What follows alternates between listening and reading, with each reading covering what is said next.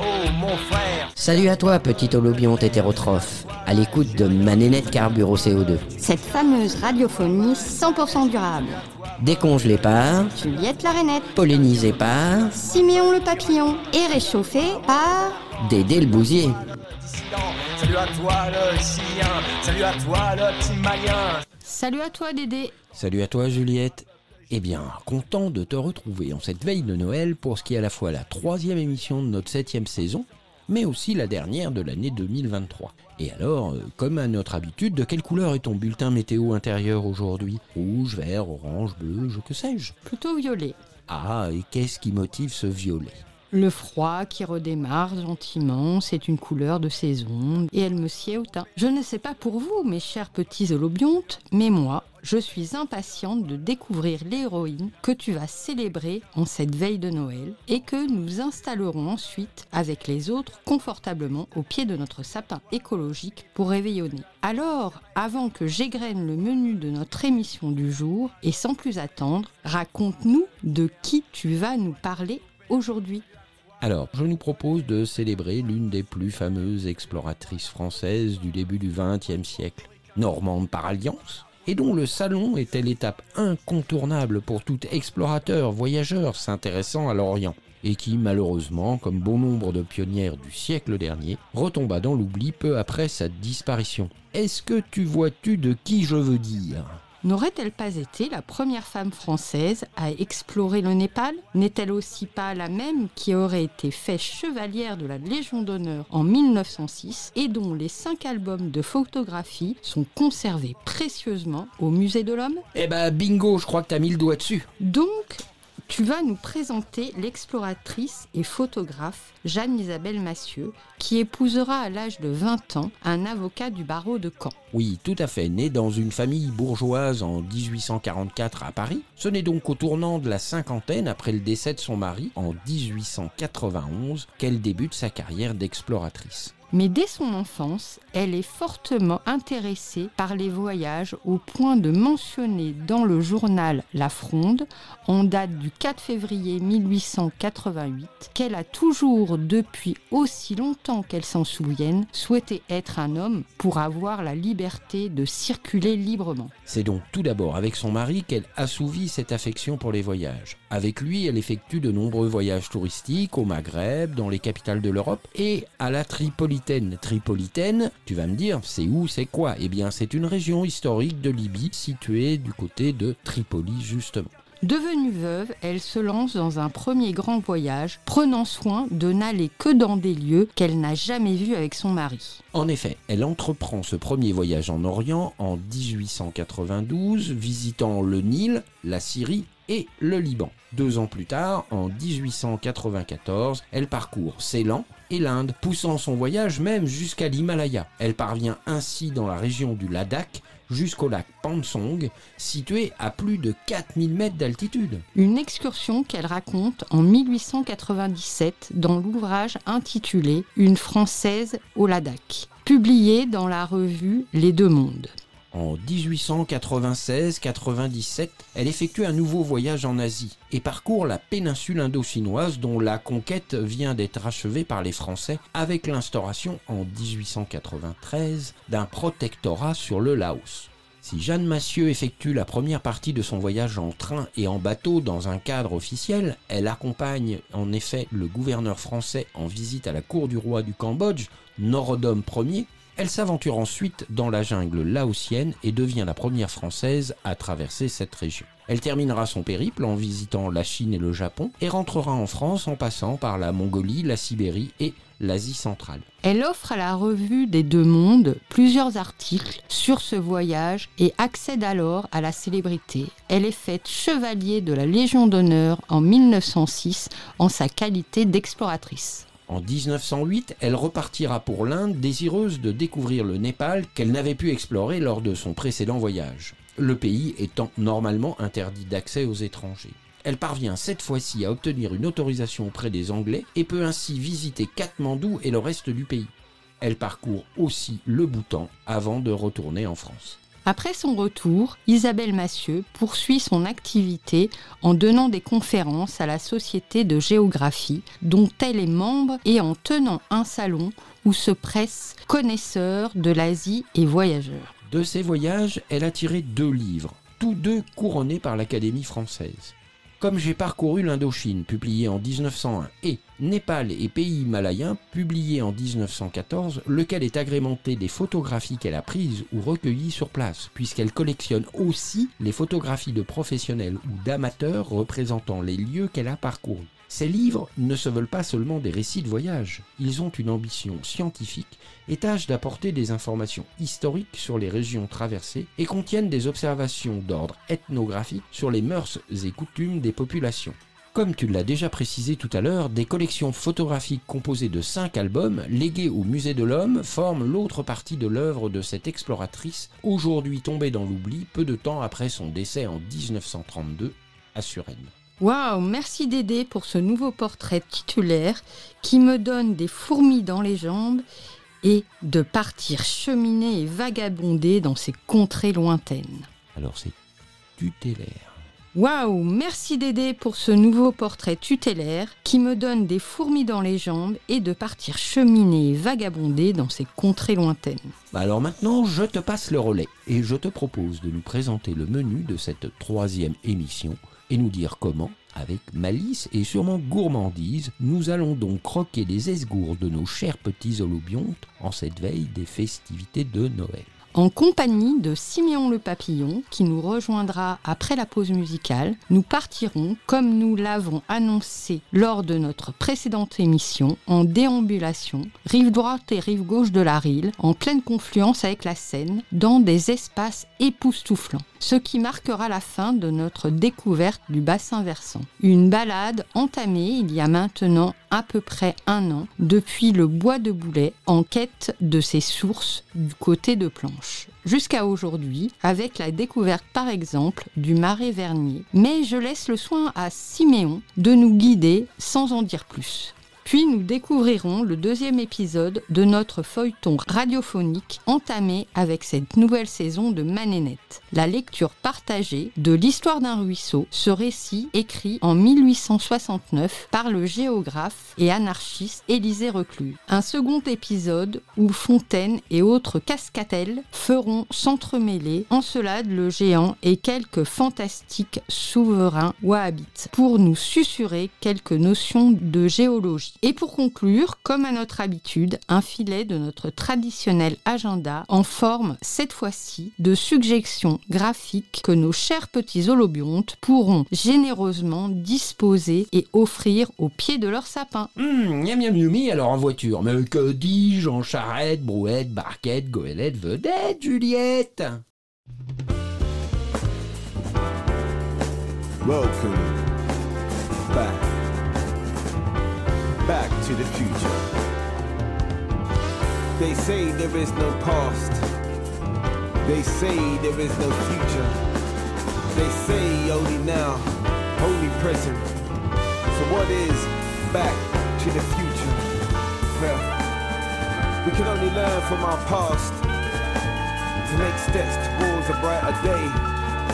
So what I say to you is, we have to go back to go forward. Time is only an illusion, and life is a road that ends up back home. So I say, be present, be brave, be electric, be tremendous, be dynamic, be unforgettable, be great, and be loved. Cause we are taking it back. Back. To the future. Right. This one is going out to all my people feeling that real music, feeling that real vibe.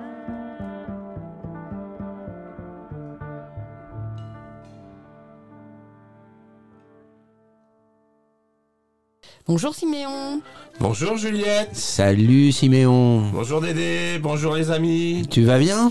Ah oui, super, hein. Belle journée ensoleillée qui nous attend. euh, ça va super bien. Un peu frisqué, mais c'est normal. Pour une fois que Mais le une belle climat... lumière, une très belle lumière qui nous attend. Super pour cette journée. Dans quelle nouvelle péripétie vas-tu nous embarquer? Nous allons arpenter les derniers kilomètres de la Rille après Ponto de Mer. On s'était quitté la dernière fois à Ponto de Mer qu'on avait visité ensemble. Nous allons visiter le, la Rille maritime puisque nous allons voir cette partie qui se trouve entre Ponto de Mer et l'estuaire de la Seine, là où il y a la confluence entre la Rille et la Seine.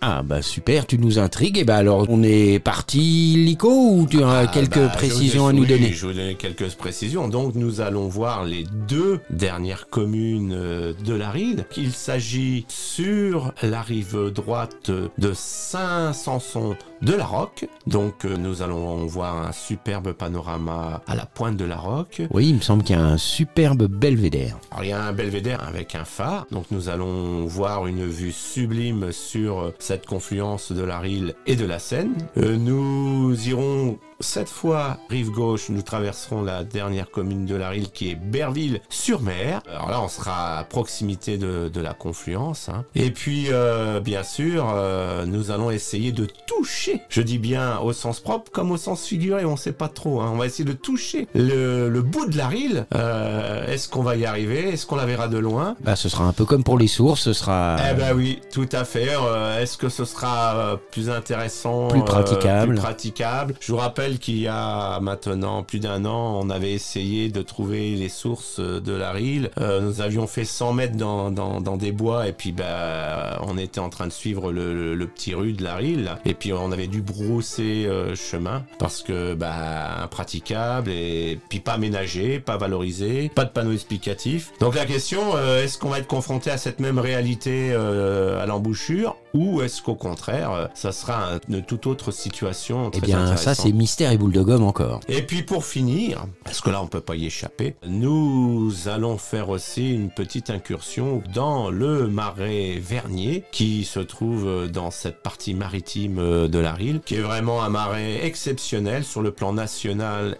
et, j'insiste, international, puisqu'il fait partie du réseau Ramsar. voilà, donc euh, vous allez voir, hein, il est très beau, il a une histoire, il est bien valorisé, euh, on, a, on va avoir plein de choses à apprendre sur ce marais vernier de 4500 hectares à peu près, et qui se trouve justement rive droite au niveau de cette euh, partie maritime euh, de notre fleuve que nous parcourons depuis 130 et quelques kilomètres, il nous reste les derniers à faire. Très bien, ce sont pas les plus longs mais ce sont les plus attendus. Ah oui, parce En que c'est un paysage totalement différent, encore, parce qu'il y en a tellement eu des paysages différents. Mais là, c'est un paysage totalement différent qui nous attend.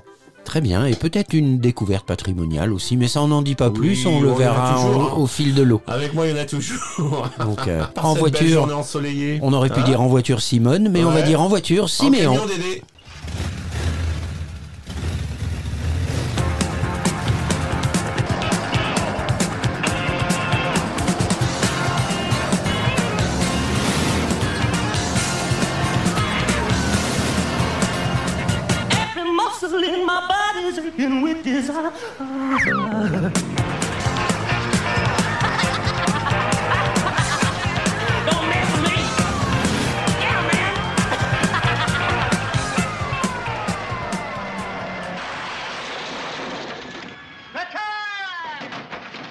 Alors, nous voici arrivés posés sur un belvédère. Euh, Juliette, Siméon, lequel des deux veut nous décrire un peu là où on est, nous donner le point de vue parce que c'est vraiment très très particulier.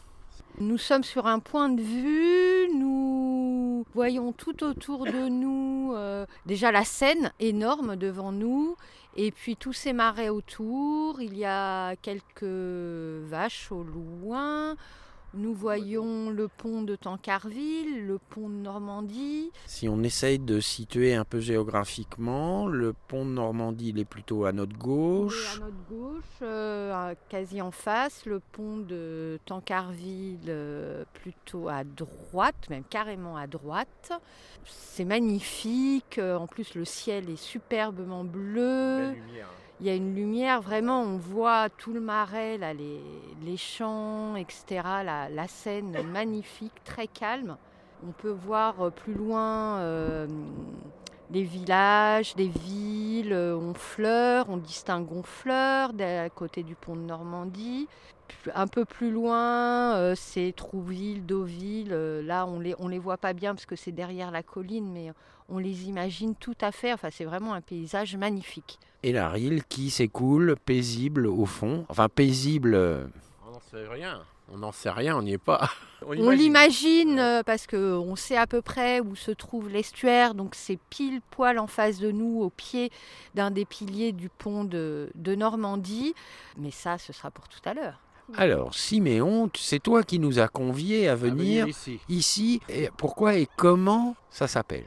Alors nous sommes donc, comme je vous l'avais promis, euh, sur la dernière commune euh, traversée par la rive droite. Nous sommes sur la commune de Saint-Sanson de la Roque. Et plus précisément, nous sommes sur la pointe de la Roque, justement. Donc on ne peut pas aller plus loin parce que sinon on déboule sur la Seine. Donc on est à proximité de la confluence que l'on voit hein, d'ailleurs hein, entre la Rille et la Seine, puisque nous sommes dans la vallée de la Seine. Et donc cette pointe de la Roque, qui est un rocher crayeux, une falaise de 50 mètres quand même de hauteur. hein. Et donc euh, cet emplacement euh, nous permet, comme le décrivait euh, très bien Juliette, de voir à la fois la- la fin de la vallée de la Seine, donc l'estuaire, nous sommes dans l'estuaire de la Seine, avec la confluence de la Rille, qui apporte toute son eau depuis Planche quand même, hein, tout ce qu'elle a capté durant ces 140 km. Et puis euh, nous avons aussi une vue sur la, zone industrielle, l'importante zone industrielle du Havre qui est face à nous.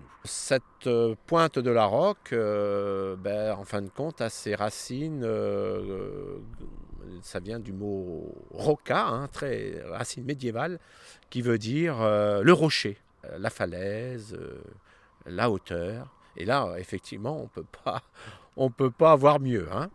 Et donc, ce, ce site a deux petites euh, particularités. Donc, là où on est, nous avons une magnifique table d'orientation qui nous indique bah, justement tout ce que l'on voit hein, entre les ponts, les, les espaces, les, les- les zones, la vallée de la Seine, etc. Mais surtout, nous avons juste à côté de nous un ancien phare, le phare de la Roque, justement, qui a été euh, construit en 1840 et qui était alimenté euh, d'un feu, un feu unique, un feu blanc. C'était pas un phare euh, tournant, mais c'était un phare statique. Et son but, eh bien, c'était de d'éclairer cette partie de la vallée de la Seine pour aider les navires qui remontaient la Seine jusqu'à Rouen. Il y avait sur euh, toute cette distance entre euh, l'estuaire et Rouen euh, une succession de, de phares, plus ou moins hauts.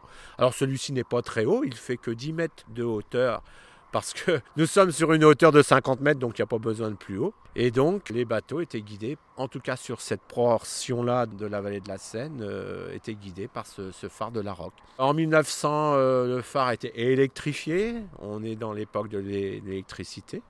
Mais, mais par contre, euh, sa durée de vie s'est terminée assez rapidement. hein. Dès 1910, il n'est plus utilisé, il est désaffecté. Donc il n'y a plus besoin, euh, il n'a plus d'utilité, donc euh, on, ne le met plus en, fonction. Et, depuis 1910, euh, ce, phare est, fermé. Effectivement, on voit la petite tourelle avec ses vitres où il n'y a plus du tout de mécanisme, rien du tout. hein, il est vide, hein, ce phare. Par contre, les murs ont été rafraîchis hein, au niveau peinture. c'est une petite maisonnette avec une petite tour de phare. Et puis il y a quelques graves sympathiques sur la Normandie euh, qui eux sont, semblent récents.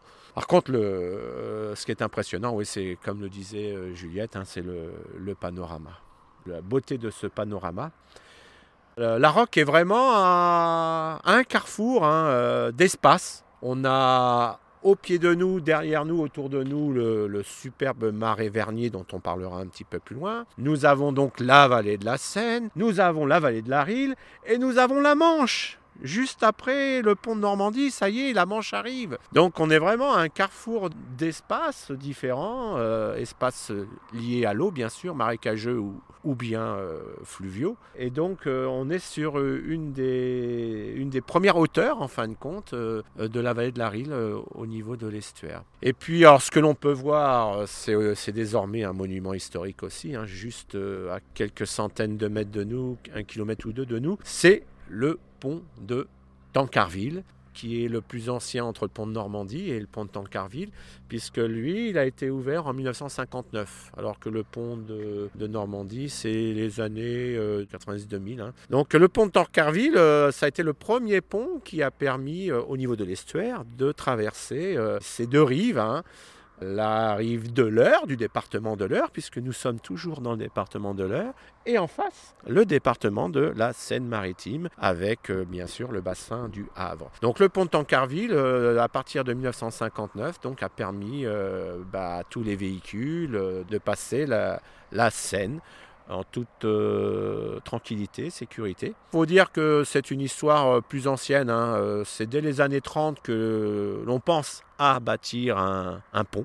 Le décret d'utilité publique, c'est notre cher, ami le maréchal Pétain qui va le, signer, puisque le dé- décret d'utilité publique a été signé en 1940. Mais bien sûr, à cause de la guerre, les travaux ne seront pas engagés. Et il faudra attendre l'époque de la reconstruction à partir de 1955 pour que effectivement cette fois les travaux soient engagés et pour que le, donc le pont soit ouvert en 1959. Alors euh, j'ai quelques chiffres à vous communiquer par rapport à ce pont parce que c'était vraiment un, gros œuvre. hein. Le pont Normandie en est un bien sûr, hein, il est magnifique, hein. on le voit également euh, à l'ouest. Mais pour l'époque 59, le pont de Tancarville c'était quelque chose. C'était euh, en tout cas un lieu de visite. Moi, je me souviens en tant qu'enfant d'avoir fait un déplacement en Normandie et d'être allé au pont de Tancarville pour Euh, passer sur le pont, l'observer, le regarder. Tu as, tu as raison Dédé, hein, c'était vraiment quelque chose euh, euh, de phénoménal et d'intéressant et d'agréable et, et un, un savoir-faire aussi euh, de la construction française puisque c'est un pont de béton et d'acier quand même. hein. Donc euh, il fait euh, ouais, à peu près 1,4 km de, de longueur ce pont. Ces pylônes les plus hauts, il y a deux pylônes, hein, font quand même 125 mètres de hauteur, hein, c'est quand même euh, assez, assez massif. hein. Comme nous sommes dans une, en plus dans une zone marécageuse, il a fallu bâtir les fondations à 30 mètres de profondeur pour justement il, ait la, stabilité nécessaire. Sa charpente, en fait ce sont des, câbles suspendus, hein. toute sa charpente métallique, elle fait quand même euh, 7500 tonnes. hein.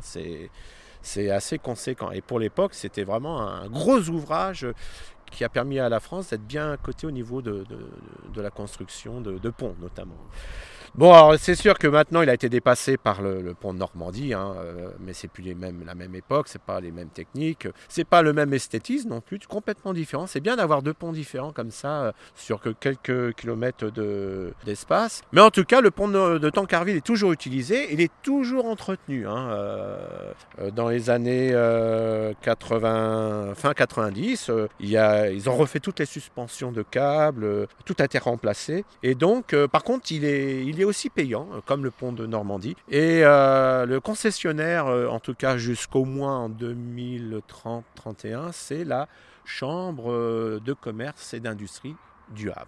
C'est vraiment cette Chambre de commerce et d'industrie du Havre qui a lancé le projet déjà dans les années 30, comme je le disais, et qui est le concessionnaire un siècle plus tard pour le, passage, puisque, puisque l'on paye un droit de passage pour traverser ces deux ponts. Alors on peut dire qu'en traversant le pont, on finance les projets économiques et de développement du territoire. Voilà, puisque c'est, je te dis, là, c'est la, Chambre de commerce et d'industrie, effectivement. Et, et là, c'est, c'est un apport financier intéressant pour cette Chambre de commerce euh, et d'industrie, oui. Donc ce qui est aussi très intéressant, je ne sais pas si tu voulais euh, ajouter quelque chose à propos des, deux ponts. En tout cas, ce que je trouve euh, intéressant pour prolonger ce que tu disais sur le volet architectural, deux ponts avec des savoir-faire, euh, et on voit bien qu'on a capitalisé le savoir-faire de l'un pour construire l'autre, ce qui me donne l'occasion de dire qu'effectivement, depuis ce point de vue, peut-être depuis ce point de vie finalement, parce que le phare représente aussi un point de vie au-delà d'un point de vue, c'est qu'en termes de lecture de paysage, c'est assez intéressant parce qu'on voit bien se dessiner cette notion de bassin versant et cette notion de gouttière dans lequel au fond de la gouttière on a les deux fleuves, d'un côté la Rille sur notre gauche et frontalement la Seine. Et tout de suite, euh, quasiment instantanément, après un petit temps de d'espace relativement plat qui constitue le lit majeur dans lequel les fleuves vont pouvoir déborder, aller se nourrir de sédiments, eh bien on voit tout de suite les vallons qui encadrent cette cuvette et qu'on voit admirablement bien de là où on est situé. Et donc, euh, justement, tu parles de localisation euh, pour que les gens visualisent le lieu. Nous sommes situés juste après la dernière boucle des méandres de la Seine, hein, qui est régie par un parc euh, naturel régional, hein, superbe d'ailleurs, les paysages sont magnifiques, entre Rouen et, donc euh, ce, ce secteur. Donc nous sommes vraiment juste après la dernière boucle, et donc la limite euh, entre le département de l'Eure et de la Seine-Maritime, eh bien c'est le milieu de la Seine. C'est une limite fictive, mais les deux départements se séparent au milieu, en plein milieu de, de la Seine. Et après, c'est l'estuaire direction la Manche. Alors là, la, là, la Seine a, a toute son envergure et c'est à ce moment-là le domaine public maritime, à la fois la fin de la Rille et le- la- l'em- l'embouchure, euh, l'estuaire de la Seine. Et nous, on est un petit peu avant. Très bien, merci Siméon. Juliette, tu voulais peut-être ajouter euh, quelque chose? Oui, je voulais juste ajouter que effectivement, par rapport au point de vue, autant le pont de Tancarville est très très visible. Voilà, il en impose, il y a du rouge, du blanc très vif. Et en fait, quand on tourne la tête légèrement sur la gauche et qu'on regarde le pont de Normandie, il est presque invisible. Ça fait juste une petite ligne d'horizon. À part ces deux poteaux qui permettent aussi, avec des pointes lumineuses, euh, pour éviter que les oiseaux se prennent dans les fils, euh, on, le- voit à peine, quoi. En fait, voilà, c'est deux styles différents et je trouve que du coup, ça gâche moins le paysage, euh, le pont de Normandie qui est, vraiment quasi invisible, à part ces deux gros pylônes. Et effectivement, je vous engage tous, auditeurs, à venir ici parce que c'est vraiment magnifique, les paysages sont sublimes. Et en plus, la route euh, qui mène à la pointe de la Roque est superbe. hein. C'est de, la petite route avec des lacets, il y a du relief. C'est vraiment impressionnant et on, on- même la route est, est magique. Et au niveau architectural, les maisons, des maisons en colombage avec des toits de chaume, on, on est vraiment dépaysé quand on vient jusqu'à ce roc. Très bien, alors euh, si tu le permets Siméon, on va poursuivre notre euh, pérégrination. Alors à tout de suite.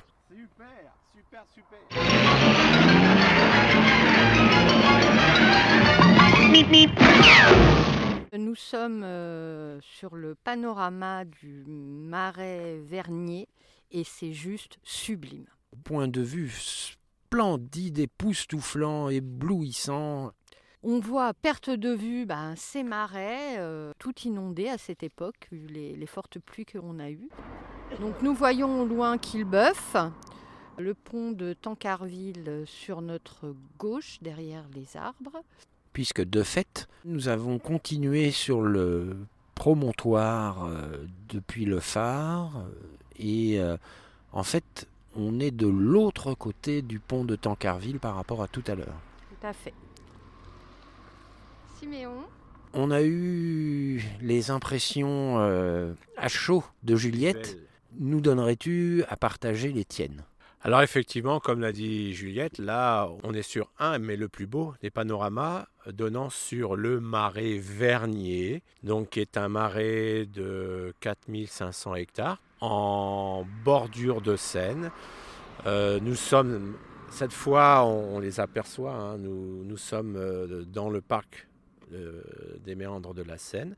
Donc nous sommes dans un des, anciens méandres de la Seine. hein. C'était un, des lits de la Seine. Et si on est dans cette zone marécageuse, c'est parce que ben, ce secteur plat permettait à, la Seine de déborder s'il y avait, euh, de l'eau en quantité, que ce soit côté fleuve ou côté mer, hein, parce qu'il y a les marées aussi qui apportaient de l'eau. hein. Donc ce marais permettait au secteur de résorber l'eau, euh, le trop plein d'eau de, la Seine, euh, côté fleuve ou côté mer, et donc à constituer cette zone de marécage. C'est la raison pour laquelle ce, ce territoire, ce, ce secteur a été habité tardivement, pas avant le 11e, 12e siècle. Parce que euh, avec toutes ces inondations possibles et, et cette zone de marécage, il était difficile à l'homme de s'y implanter et d'y vivre durablement. Avec le Moyen Âge, les hommes euh, commencent à connaître euh, et à pratiquer des techniques pour ré- résorber l'eau de marécage, comme la construction de fossés qui, font, qui vont jouer un rôle de, drainage. Et donc ensuite, effectivement, des... alors ça va pas être des, villages, des villes, hein, ça va être plutôt des, hameaux vont se créer pour pratiquer l'élevage. Alors l'agriculture, c'est difficile, mais au moins l'élevage. Et effectivement, entre le phare de la Roque et ce beau panorama, euh, nous avons vu quantité d'herbage bien vert avec euh, beaucoup de, troupeaux de bovins. hein. Donc l'élevage est toujours très important sur le, sur le secteur. Pour résumer, on pourrait dire déjà que le marais vernier est donc un paysage unique avec euh, des arbres têtards qui font partie de cette zone humide. Euh, on y trouve le saule, le frêne, le peuplier, l'aune. Ce qu'on appelle euh, les vernes. Ver- vernier vient de verne. hein. Alors le- le- la, la- la- la végétation que l'on appelle verne, c'est essentiellement les saules et les aulnes qui se plaisent dans l'eau dans des lieux de marécage et on en est justement euh, ici on en est à un endroit où l'eau est extrêmement présente et les habitations par contre ont été plutôt installées donc les, fameuses longères en colombage et au toit de chaume se sont plutôt installées dans la montée du coteau puisque c'est impossible de, de construire euh, dans le marais, dans la vallée de la Seine. Donc euh, sur le coteau, sur les coteaux, effectivement, les maisons sont un petit peu plus à l'abri euh, par rapport à- aux montées d'eau. Et puis derrière ces, ces espaces habités, il y a une caractéristique typique de ce marais, c'est ce qu'on appelle les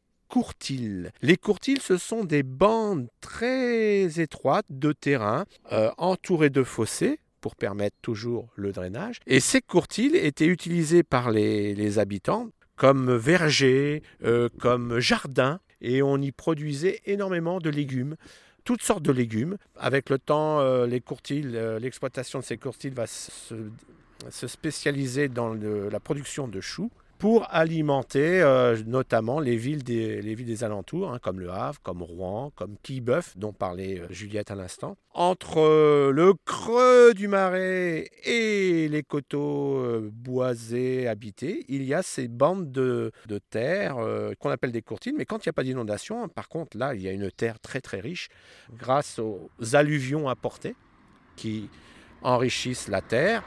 Les alluvions qui viennent donc de. qui, sont charriées par la, Seine, et donc qui déposent ces alluvions sur ces courtils. Puisqu'on parlait de l'origine du marais vernier, c'est donc euh, le- les arbres euh, qui ont les pieds dans l'eau et la tête dans le ciel. Très intéressant parce que le bois nous permet de pratiquer euh, l'affouage, c'est-à-dire d'aller couper euh, dans le cadre des communs et des communaux ce bois pour se chauffer tous les 6 à 12 ans a priori, mais également le maintien des berges puisque en fait euh, chaque arbre pompe à peu près 700 litres d'eau par jour par arbre adulte, laquelle eau est ensuite rejetée dans l'atmosphère par évapotranspiration. Et puis c'est l'occasion d'abriter un certain nombre d'espèces euh, et de jouer le rôle d'immeuble à biodiversité, on pourrait euh, le dire comme ça. Donc on a vu que le marais vernier était un paysage unique, mais c'est aussi un patrimoine de caractère, comme tu avais commencé à le suggérer. Oui, donc ici, euh, l'habitation est, typique. hein, présence énormément de bois. Donc le bois sera utilisé pour édifier des maisons en colombage et de torchis. Et puis beaucoup de roseaux, d'où l'utilisation et le séchage de ces roseaux pour faire les toitures. euh, en toit de chaume. Et là, on en a rencontré euh, une quantité phénoménale. Alors, il faut savoir que ce marais, bah, c'est aussi un espace agricole. hein. Et donc, depuis le XVIe siècle, euh, les autorités royales, notamment, ont projeté d'assécher ce marais pour récupérer les terres agricoles. Le premier à se lancer dans cette aventure, c'est Henri IV, qui fait venir des spécialistes, des ingénieurs hollandais pour créer des digues pour euh, justement empêcher la Seine de déborder et de- d'inonder constamment ce, ce secteur. C'est là aussi que les canaux sont, sont creusés pour, pour drainer, assécher. Malheureusement, ça ne marchera jamais puisque la, la Seine est beaucoup euh, trop forte et donc les digues se seront euh, submergées à chaque inondation du secteur et l'eau est extrêmement présente sur ce, sur ce territoire. On aurait peut-être pu faire appel au peuple de Castor, qui a, lui, euh, 8 millions d'années de pratique. Ce qui est peut-être aussi à remarquer, c'est qu'en même temps, on se trouve dans un habitat en forme de village-rue où finalement ces maisons à colombage euh, au milieu des pommiers, elles sont ces chaumières perpendiculaires ou parallèles à la pente et qui possèdent également une cave un peu particulière avec un nom qui s'appelle le cafoutin et qui permet de stocker euh, fruits et légumes à l'abri dans des températures euh, médianes. Alors comme les autorités ont bien compris que de toute façon ils n'arriveraient pas à, à assécher ce marais, je crois de mémoire que sur euh, 4500 hectares, ils ont réussi à récupérer 600 hectares euh, de terres agricoles.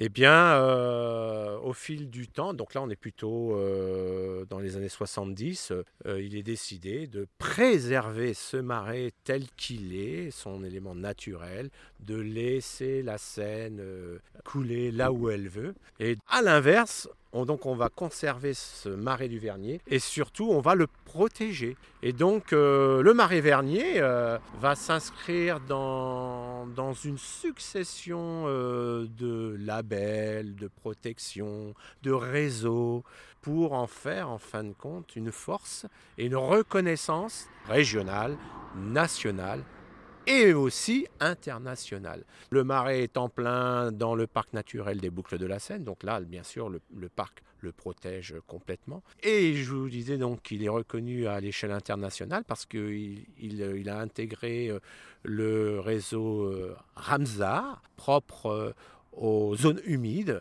une reconnaissance et un cahier des charges assez important hein, sur la protection des zones humides. Et je crois que Dédé, toi tu connais bien ce, réseau Ramsar, tu as peut-être quelques infos à nous apporter. Alors c'est un label qui est issu d'une euh, réunion internationale qui s'est tenue il y a euh, un peu plus d'une cinquantaine d'années, au début des années 70, à Ramsar justement, qui est une ville qui se situe au Maroc et donc euh, qui a été l'occasion de signer un traité international autour de la préservation de l'eau et des zones humides et qui a donné lieu à un traité et avec euh, l'objectif de valoriser dans le monde entier toutes ces zones très particulières que sont les zones humides. Et alors euh, tu disais que c'était exceptionnel, c'est effectivement exceptionnel puisque je rappelle à nos chers petits holobiontes que le nombre de zones Ramsar labellisées représente moins de 2000 zones dans le monde entier. On a la chance, nous, Normands, d'en avoir une à proximité et, je ne peux que vous engager à venir découvrir ce marais vernier avec cette relation complexe avec les hommes, puisque, euh, comme tu le disais, euh, Siméon, c'est à l'époque du duché de Normandie, au XIe et au XIIe siècle, que finalement l'homme va s'installer durablement sur le marais qui est ce méandre abandonné par la Seine qui a changé son cours. Mais qui peut euh, reprendre l'espace en cas d'inondation. Hein. Absolument, on est vraiment sur le lit majeur et, et, et, là on comprend bien aussi comment fonctionne. Alors on est un petit peu à l'extérieur du bassin versant de la Ride, mais ça nous permet de comprendre euh, là aussi le fonctionnement d'un fleuve avec son lit majeur qui sert à alimenter et à nourrir euh, le fleuve, qui va se nourrir de sédiments, qui va y déposer d'autres, etc. Donc c'est vraiment un écosystème euh, très riche, très intéressant pour comprendre et, renouer peut-être nos liens de cohabitation avec ce monde du vivant qu'on a mis à mal ces derniers siècles jusque dans les années 50. Hein. Vous avez dû entendre parler du plan Marshall, euh, qui était une aide euh, financière et technique des États-Unis pour aider les pays européens détruits à se reconstruire, et qui est arrivé dans l'ouest de l'Europe dans les années 47-50, du nom d'un ministre américain très connu, George Marshall, parce que l'Europe était vraiment totalement détruite avec la Seconde Guerre mondiale et la libération. L'aide Marshall a été proposée vraiment à ce secteur, à la région Normandie, mais à ce secteur pour vraiment assécher complètement le marais et y développer une agriculture intensive. La nature a été plus forte, la Seine l'a emporté, et donc euh, finalement, c'est cet écosystème euh, qui maintenant est protégé. Alors c'est carrément la politique inverse. Et l'homme a cette fois introduit des espèces euh, animales pour entretenir aussi ces- cet espace, notamment des bovins d'Écosse, hein, euh, pour, euh, parce qu'eux, ils sont, ils sont adaptés à un espace euh, humide et, marécageux. Et puis aussi des poneys d'Angleterre, hein, pareil. Et, et donc le, le sol de, de ce marais a une richesse exceptionnelle, dont je n'ai pas encore parlé, c'est que c'est une tourbière. Et c'est la plus grande tourbière de France. La tourbe, c'est cet amas de végétaux qui s'entassent au fil des siècles et qui forment comme une éponge. C'est-à-dire qu'ils absorbent l'eau euh, l'hiver, euh, et quand on est en période de, sécheresse, ils la restituent. Si bien que euh, le marécage n'est jamais à sec. Et en plus, quand la tourbe est, elle, plus asséchée, eh bien, c'est un excellent combustible. Et donc, cette zone, euh, à partir du Moyen-Âge, va aussi être exploitée par euh, euh, ses habitants pour en sortir cette tourbe et proposer ce moyen de combustion ben, un peu partout dans la région, même jusque, jusque dans les villes comme Rouen. Cette tourbière est, est vraiment préservée et ça, c'est magnifique, les tourbes. C'est pour ça que je parlais tout à l'heure également du peuple castor qui Oui. joue également ce même rôle depuis 8 millions d'années. Donc je ne pourrais que vanter euh, et les, et les zones humides et les peuples castors et peut-être euh, les peuples rivières. Les peuples rivières sont certainement des choses aussi qui nous permettront de, pouvoir franchir les années à venir euh, face aux enjeux et aux défis qui nous sont posés euh, par cette société globale du vivant qui s'exprime désormais et qui nous alerte en permanence. Peut-être aussi préciser que lorsqu'on est ici, c'est comprendre ce qu'on entend de manière régulière, de plus en plus fréquemment, parler de services écosystémiques rendus par la nature. Et c'est ce que tu évoquais avec cette idée de tourbe qui retient l'eau, qui permet aux humains de pouvoir euh, continuer à habiter, cohabiter sur ces espaces. Et puis, dernier élément euh, important, caractéristique de ce marais par rapport à la faune, c'est que le marais vernier est aussi un lieu de repos euh, pour les oiseaux migrateurs et puis de bah, d'alimentation, hein, puisqu'il y a beaucoup de batraciens, etc. Les, les hérons, les aigrettes euh, sont heureux ici. Et c'est aussi un lieu reconnu à l'échelle européenne de nidification, parce que la, la faune, mais aussi la flore, est très très très riche. Je confirme que c'est un haut lieu. hein. Le temps qu'on réalise cette interview, on a eu au moins une dizaine de personnes qui se sont Sont arrêtées pour euh, se poser, découvrir. En plus, euh, au-delà de tout ce qu'on vous a raconté, quand vous arrivez sur place, au-delà du panorama, vous avez des panneaux explicatifs, pédagogiques très bien faits, qui sont accessibles et qui permettent d'avoir une lecture paysagère et une compréhension des entreliens et des interdépendances entre euh, la société humaine qui s'est installée là au fur et à mesure à l'époque médiévale et ce milieu vivant. Et donc, Donc on on continue et cette fois on va sur la rive gauche de la Rille, à Berville-sur-Mer. en voiture Siméon.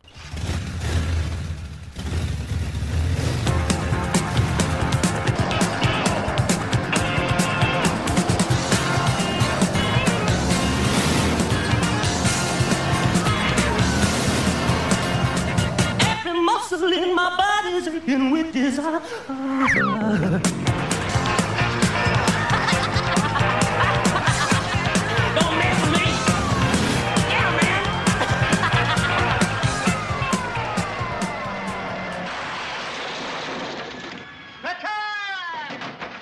Alors les amis, petite pensée émue, nous voici arrivés au bout de nos pérégrinations, Euh, si mes yeux ne me trompent pas. Donc nous avons parcouru enfin les 140 km de notre fleuve euh, normand qu'on étudie depuis un an, euh, la Rille. Et là, nous sommes au bout du bout. Au bout du fleuve, on est à la confluence entre la Rille et la Seine. Et là, euh, on est sur un petit promontoire qui a été aménagé, artificiel, une sorte de d'estrade euh, en cailloux et en bois qui nous permet d'être surélevé et de voir la Rille euh, arriver sur euh, notre droite pour se jeter dans la Seine. Alors qu'est-ce que tu en penses, Juliette, de tout ça? Eh ben écoute, c'est très joli, on est entouré de champs, c'est très calme, paisible, ça fait comme un petit îlot en face de nous. Là on est marée basse, donc on ne voit pas au-dessus des roseaux euh, la Rille se jeter dans la Seine, mais on, on- on l'imagine très bien. On voit euh, le bras de la Rille et de l'autre côté la Seine,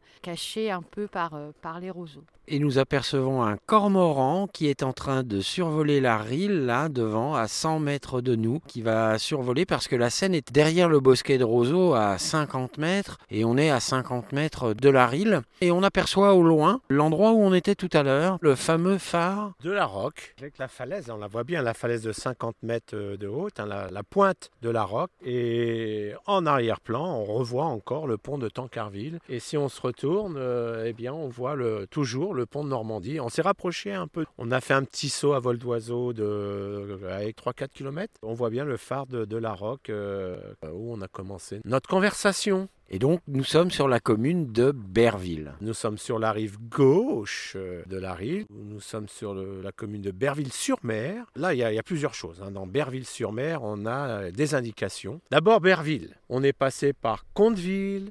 On n'était pas loin de Beuzeville. Tous ces mots en ville qui se trouvent sur la côte normande pour beaucoup d'entre eux, eh bien, euh, nous indiquent que l'origine de, de cette commune est germanique. Ville, le ville, le, le ville français, est un terme germain qui se rapproche du latin villa, et qui veut dire domaine rural, domaine agricole. Donc un Germain est venu s'installer certainement à l'époque gallo-romaine, fin de l'Empire, hein, quand il y a eu les, les, grandes invasions. Et ce fameux Germain, Berville, on nous dit que c'était un certain Béraud, Ber, à rapprocher du terme germain-allemand Ber, du terme anglo-saxon Bear. Ça veut dire, ça signifie l'ours. Das Bär, l'ours, The Bear, l'ours. Donc, euh, soit ce Germain venait d'une région euh, où, où, il y avait des ours, hein, peut-être, ou alors c'est le Germain venu du pays des ours, hein. ou autre euh, possibilité, c'était peut-être aussi sa car carrure, hein, fort comme un ours, euh, imposant au-dessus du lot, hein, deux, trois têtes au-dessus de ces pauvres gallo-romains. Donc, euh, en tout cas, c'est le nom de, de, de, de, cet envahisseur qui s'est installé. euh. Peut-être un montreur d'ours En tout cas, il a un lien avec l'ours. Et donc, ça va s'appeler Berville. Hein. En fait, Conteville, ça, ça, va être une redondance pour nous, dire que c'est un germain. Et puis pourquoi sur mer? Alors, une époque, euh, c'était Berville-sur-Seine quand même, hein, dans les années 1730-40. Euh, pourquoi? Ben, En fait, c'est l'agglomération, euh, du moins, une zone urbaine, euh, c'est la plus proche de la Seine et de la Rille. C'est la dernière commune euh, rive ouest, mais aussi la, la, plus proche de, de l'estuaire. Et sur mer ou sur Seine, parce que c'était tellement proche qu'avant la construction d'une digue euh, bétonnée que l'on a longée et qui protège bien sûr cet espace qui est toujours le marais Vernier. Quand il n'y avait pas cette digue de béton, eh bien, la Seine, quand elle inondait, ben, elle avançait sur Berville. Hein. Et donc, euh, ça a permis, euh, dans les siècles passés, euh, d'édifier un port. D'ailleurs, il y a eu des fouilles archéologiques qui remontent au Moyen Âge et ils ont retrouvé un mur d'enceinte du fameux port qui date du Moyen Âge. C'était un port de pêche. Berville était réputé pour la pêche dans l'estuaire, avec euh, des poissons non plus d'eau douce, mais d'eau de mer, hein, qui venaient s'aventurer dans, dans l'estuaire. Et bizarrement, qu'est-ce qu'on a vu en se promenant sur le chemin qui mène à l'estuaire? Parce que là, à la différence des sources où c'était compliqué de remonter aux sources, ouais. ici c'est relativement simple d'arriver à cette confluence. Tout ce bord de Seine est géré par le Conservatoire du littoral qui donne la gestion au parc naturel et on est encore dans le marais Vernier en fait. Oui, et donc le parc naturel des boucles de la Seine, qui a aménagé un, circuit euh, très praticable. On est quand même à l'automne, hein. même pas boueux, même pas humide, euh, superbe. Et donc, euh, ce qu'on a vu en prenant ce chemin à partir de Berville, dans un champ euh, de verdure, un ancien bateau de pêche. Alors la Seine ne peut plus euh, arriver à lui puisqu'il y a cette fameuse digue en béton. Mais voilà, c'est un dernier témoin de ce passé de Berville qui a fait la richesse de Berville, la pêche dans l'estuaire.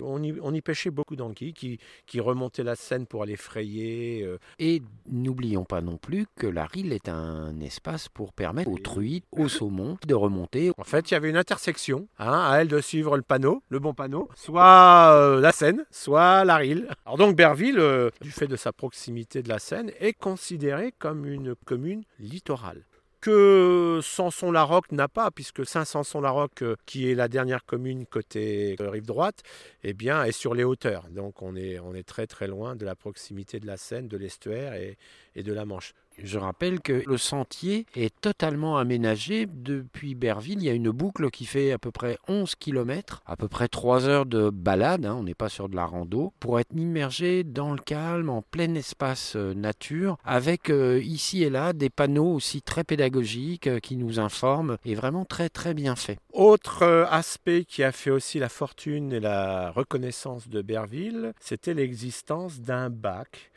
puisque avant 1959, il n'y avait pas le pont de Tancarville. Il fallait bien arriver à traverser la Seine déjà pour rejoindre euh, le Havre hein, et justement profiter de, cette activité qui était le Havre. Et donc, depuis les, années 30, un bac a été euh, mis en place entre Berville et le petit marais qui est en face, côté Seine-Maritime, qui s'appelle l'Aude. Et c'était le bac de Aude-Berville qui a fonctionné de 1932 jusqu'à 1959, bien sûr, puisqu'il y avait après le pont de Tancarville. Hein. Au début du fonctionnement de ce bac, on nous disait que chaque année, en 1935 notamment, il y a eu 1800 autocars qui ont traversé euh, la Seine par ce bac, 63 000 voitures et camionnettes en un an. Hein. 3500 motocyclettes et, tenez-vous bien, près de 330 000 passagers. Donc c'était un bac euh, qui était très très important. C'était le dernier bac avant l'estuaire. Et donc euh, ça fait la réputation, la richesse et la renommée de, Berville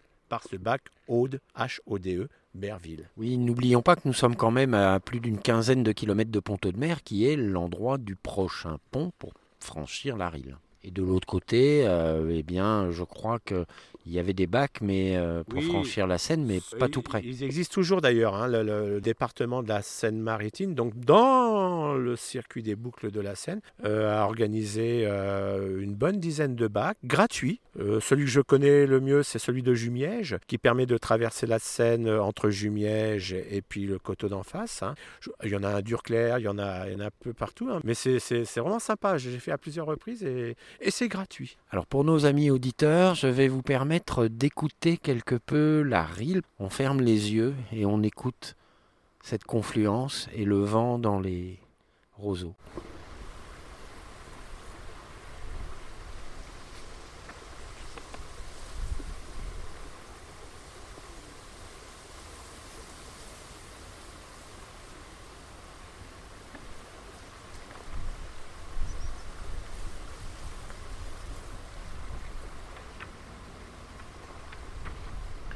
Voilà, c'était les 30 secondes de bien-être et de santé mentale. Alors, Siméon, Ah un dernier mot peut-être sur- avant que nous repartions sur notre dernier point de découverte. Donc, comme le disait euh, Juliette, qui vous a décrit un petit peu euh, le paysage que l'on voit, hein, donc euh, ces, ces roseaux, euh, ces herbages, euh, ces coteaux boisés, euh, nous sommes toujours euh, au sein du marais Vernier. Donc, je voulais finir pour vous dire qu'effectivement, ici, la faune et la flore sont extrêmement présents. Euh, c'est bien sûr euh, un paradis pour les oiseaux, euh, pour euh, air de repos pour les migrateurs, mais aussi air de nidification. On a vu quantité de grèbes dans les herbages, hein, au milieu des bovins d'ailleurs. hein, ils s'habituent très bien à vivre ensemble. Et donc, je voulais quand même vous énumérer les quelques labels euh, de protection et les quelques réseaux euh, de cette zone humide dont bénéficie à la fois le marais Vernier, l'estuaire de la Seine et cette confluence Rille-Seine. Donc, comme euh, Dédé, tu nous l'as bien expliqué, euh, donc cette zone humide est bien protégée par la convention de Ramsar. C'est aussi une zone protégée par une autre convention qui est la convention de l'Atlantique Nord, moins connue, mais en, tant que zone humide, elle est également protégée. Nous sommes au sein d'un parc naturel régional des boucles de la Seine normande, entre au-delà de Rouen et puis euh, ici l'estuaire. hein. Donc c'est un parc qui valorise euh, cet espace, ce site, euh, au travers d'actions pédagogiques, d'animation et de préservation. De la Seine euh, et donc le, le marais fait partie aussi d'une réserve naturelle nationale. C'est justement eux qui ont mis en place les panneaux pédagogiques que l'on a croisés. hein. Euh, bien sûr, euh, ce territoire est la propriété du Conservatoire du littoral qui protège ce- cet espace. Ce site est aussi sous la protection euh, et le programme de Natura 2000. Donc là, on a à la fois l'estuaire et le marais Vernier, hein, tous les deux en font partie. hein. Et puis, alors, une quantité de zones nationales, de zones protégées par rapport justement aux oiseaux, par rapport à certaines espèces végétales. L'estuaire de la Seine et euh, ce bord maritime du marais Vernier eh bien, euh, est réputé pour ses orchidées. Il y a comme ça euh, des espèces protégées, re- reconnues, réputées, protégées, qui fait que cet espace entre dans une quantité de, zones de protection, de labels et de valorisation, qui en fait c'est une véritable richesse. Et la RIL est là, à côté, en fait partie, participe à tout ça. Très bien, Bah, merci pour ce panégyrique euh, euh, naturel qui poursuit notre pause bien-être euh, de la meilleure des manières qui soit. Et donc euh, nous allons repartir pour notre dernière Dernier escale. Moi, euh, vous savez bien, hein, les amis, euh, moi c'est le patrimoine, donc je ne peux pas partir d'ici sans vous emmener sur un lieu patrimonial qui est une ancienne abbaye, dont les murs sont toujours debout, hein, euh, sont toujours présents, qui a, qui a une autre occupation. C'est l'abbaye de Grestin que l'on va voir et on va voir dans quel état elle est. Et c'est le patrimoine religieux le plus près de la Seine, de l'estuaire, de la Manche. À tout de suite.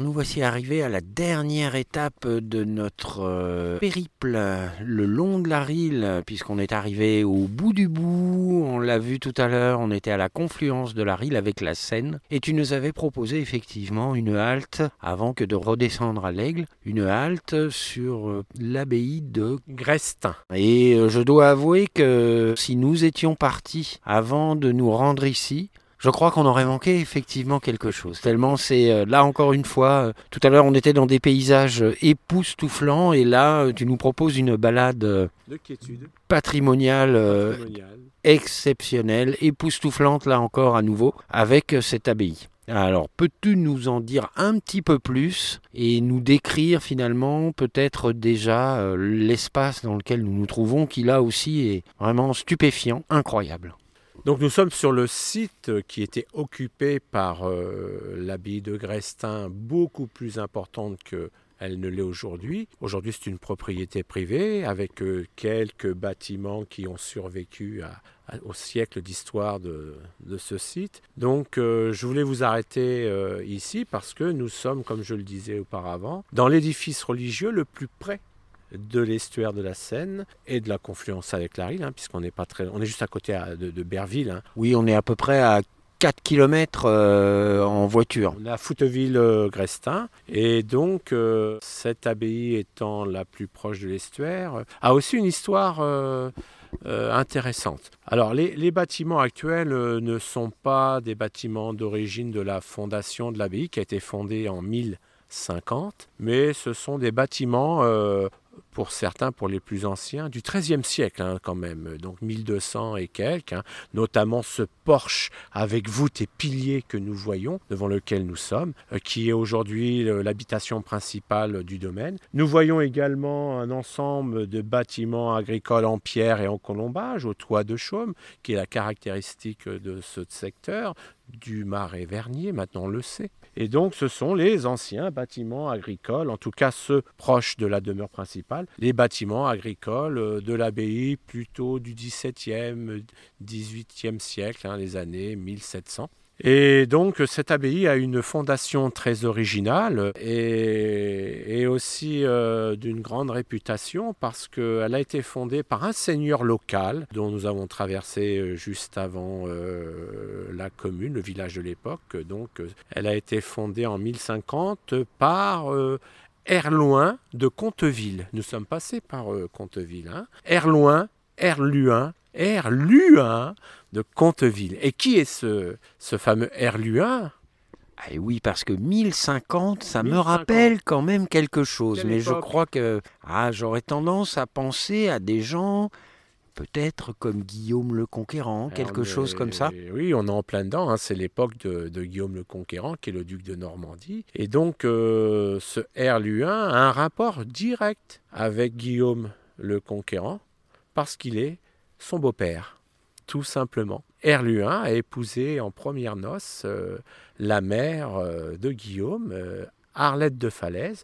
Alors, il faut bien le dire, je suis désolé, à un moment il faut le dire, c'est un bâtard, Guillaume. D'ailleurs, avant d'être appelé le conquérant après la conquête de l'Angleterre, on l'appelait Guillaume le bâtard puisque sa, sa mère, Arlette, a fauté avec le duc de Normandie, euh, donc son père. hein. Mais bien sûr, le duc de Normandie n'a pas pu le reconnaître à la naissance. Euh, il le reconnaîtra sur son testament, puisqu'il n'a pas eu d'autre fils.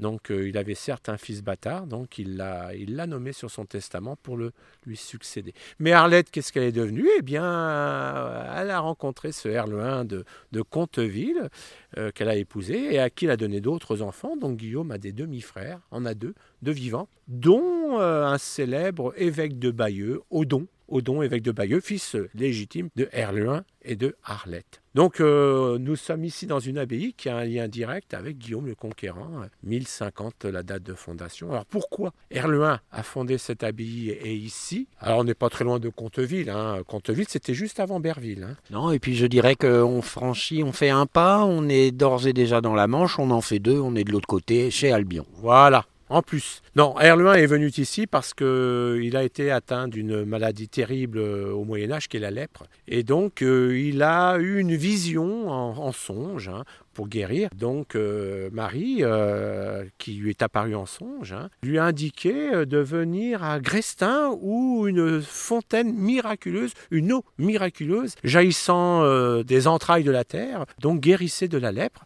Nous avons vu son nom, c'est la fontaine Saint-Benoît, qui est cachée dans, dans les bosquets là-bas. Et donc, euh, Marie lui a dit en songe, euh, effectivement, si tu guéris de, grâce à cette eau miraculeuse, eh bien, euh, il faudra que tu bâtisses une abbaye en signe de reconnaissance pour ce miracle. Ce qui est arrivé. Donc Herluin a fait bâtir cette, euh, cette abbaye, pas très loin de ses terres. hein. Et cette abbaye a quand même euh, duré pendant 700 ans, un peu plus de 700 ans. Et souvent, on apprend que c'est la Révolution française qui a mis un terme à tellement de nombreuses abbayes en France Eh bien non. Là, l'abbaye a fermé, alors on ne sait pas trop bien pourquoi, euh, une quarantaine d'années avant la Révolution, hein, vers 1750. Et dès le départ, euh, eh bien en fin de compte, on, l'a fermée, abandonnée pour euh, réutiliser les matériaux. Donc elle a connu une démolition bien avant la Révolution française. hein. Et c'est pour ça qu'il reste peu de bâtiments euh, de cette abbaye, si ce n'est le logis principal de l'abbé, qui est la maison euh, d'habitation des propriétaires qui nous ouvrent très gentiment euh, leur domaine. hein. On est rentré sans, on a été invité à rentrer sans problème. hein. On peut se balader l'été, on peut visiter. hein. Il, y a, il y a une possibilité de visite guidée. Et donc toute cette histoire de Herluin, d'Arlette, de Guillaume, de l'abbaye, de l'histoire de l'abbaye, des moines, de, la vie ici, nous est racontée par les propriétaires des lieux. Ça me permet de prolonger, puisque faisant le tour euh, de la bâtisse, avant qu'on décide de vous raconter l'histoire et de vous décrire là où on est, on a vu derrière la bâtisse principale de l'abbaye et ce porche euh, magnifique. On a eu l'occasion de voir euh, l'endroit, de, comme toute abbaye, comme tout monument euh, dédié aux moines, l'idée de pouvoir euh, se nourrir en autonomie, et donc on a croisé la piscine, Des viviers. le vivier, voilà, deux qui... viviers, deux, deux viviers en fin de compte, hein, euh, côte à côte, et alimentés par euh, un cours d'eau euh, qui descend des coteaux, qui, sont, juste derrière. Y a un, magnifique coteau tout en pente, et je pense je- l'eau est, collectée par un, un ru, un ruisseau qui amène l'eau jusqu'ici dans les viviers et qui ensuite s'échappe par un autre canal et qui va rejoindre quoi? Eh ben, qui va rejoindre l'estuaire de la Seine qui est juste à côté. hein. L'eau euh, est, est magnifique, elle est d'une pureté, d'une transparence phénoménale. hein. Effectivement, c'est un endroit, c'est un endroit enchanteur. On se dit que on pourrait découvrir euh, Merlin euh, ou un chevalier de la table ronde Oui. également euh, Bah, au est juste détour. derrière la table ronde, tu vois. Voilà. Donc euh, voilà pour clore notre euh, déambulation euh, que nous avons commencé il y a à peu Un près an. un an. euh, Oui. Tout, Euh, tout juste euh, en partant des sources du côté du bois du Boulet dans la commune de Planche et où on avait eu quelques difficultés à accéder aux sources. Ah, autant là, euh, je dois dire qu'on arrive à la confluence de manière assez aisée, de manière très pédagogique avec des paysages et, et des vestiges patrimoniaux vraiment sensationnels. Merci à toi Siméon pour cette dernière balade le long de la Rille. mais- Dernier épisode. Dernier épisode de cette déambulation, mais je vous rappelle qu'effectivement, euh, nous allons reprendre euh, la prochaine émission en nous focalisant sur la partie médiane de la Rille, en déambulant de manière plus, Plus approfondi. plus Sur un plus en secteur, détail euh, sur le secteur euh, Beaumont-le-Roger, Brionne, euh, tout- toute cette partie où là encore il y a, eh bien comme pour cette abbaye, une histoire forte et un lien très fort avec Guillaume le Conquérant notamment. Merci beaucoup à toi Siméon. Nous allons rentrer. Bah oui, ça y est, le parcours est terminé, donc nous rentrons pour d'autres aventures avec Juliette et toi Dédé. Et on va leur souhaiter bonne fête de fin d'année, un joyeux Noël. Et oui, c'est vrai, ça avance tellement vite. Donc bonne fête à vous, hein, et donc pour l'année prochaine, on part sur une, une nouvelle aventure, toujours le long de la Rille. Comme tu l'as bien expliqué, effectivement, on va, on va se concentrer sur euh, un territoire bien délimité de, de la Rille. Mais là, on va rentrer en profondeur et on va, on va vraiment s'intéresser à, l'identité de ce bout de territoire. On va, les, on va moins survoler cette fois. On va voir euh, les acteurs, euh, les associations, euh, l'aménagement territorial, les paysages, l'histoire toujours, même si on l'avait déjà abordé, l'histoire médiévale. Mais on va vraiment rentrer en profondeur en ne retenant qu'un qu'un espace euh, plus réduit euh, sur un, un territoire qui s'appelle euh, les terres de Normandie. Donc on verra ce que c'est, à quoi ça correspond, où, où on sera exactement. Et tout ça, c'est l'aventure qui commence à partir de l'année prochaine. Eh bien, merci à toi Siméon. Je te souhaite également de passer de bonnes fêtes de fin d'année, de nous concocter plein de nouvelles merveilles à contempler, à découvrir, comme celle que tu nous as fait découvrir toute cette année, le long de ce bassin, à l'intérieur de ce bassin versant de la Rille. Et avec, Merci. euh, avec votre belle compagnie aussi, hein, à tous les deux. hein. Merci à toi et à l'année prochaine. À l'année prochaine. Au revoir les amis. Au revoir. Au revoir Siméon. There is a river. Sometimes it's peaceful, and sometimes wild and free. L'histoire d'un ruisseau, une expérience géopoétique immersive pour suivre le ruisseau à travers ses mouvements, ses oscillations, ses rencontres et ses métamorphoses. Un deuxième épisode où, inondé des réflexions lyriques et philosophiques d'Élisée Reclus, fontaines et autres cascatelles feront s'entremêler Encelade le géant et quelques fanatiques souverains wahhabites pour nous susurrer quelques notions de géologie. I can hear the river call. À tous les ruisselets visibles et invisibles qui descendent de ravins et de vallées vers le ruisseau principal, s'ajoutent encore par dizaines et par centaines de petites sources et des veines d'eau, toutes différentes les unes des autres par l'aspect et le paysage de pierres, de ronces, d'arbustes ou d'arbres qui les entourent, différentes aussi par le volume de leurs eaux et par l'oscillation de leur niveau suivant les météores et les saisons. Quelques-unes d'entre elles n'ont même qu'une existence temporaire. Après avoir coulé pendant un certain nombre d'heures, elles tarissent tout à coup.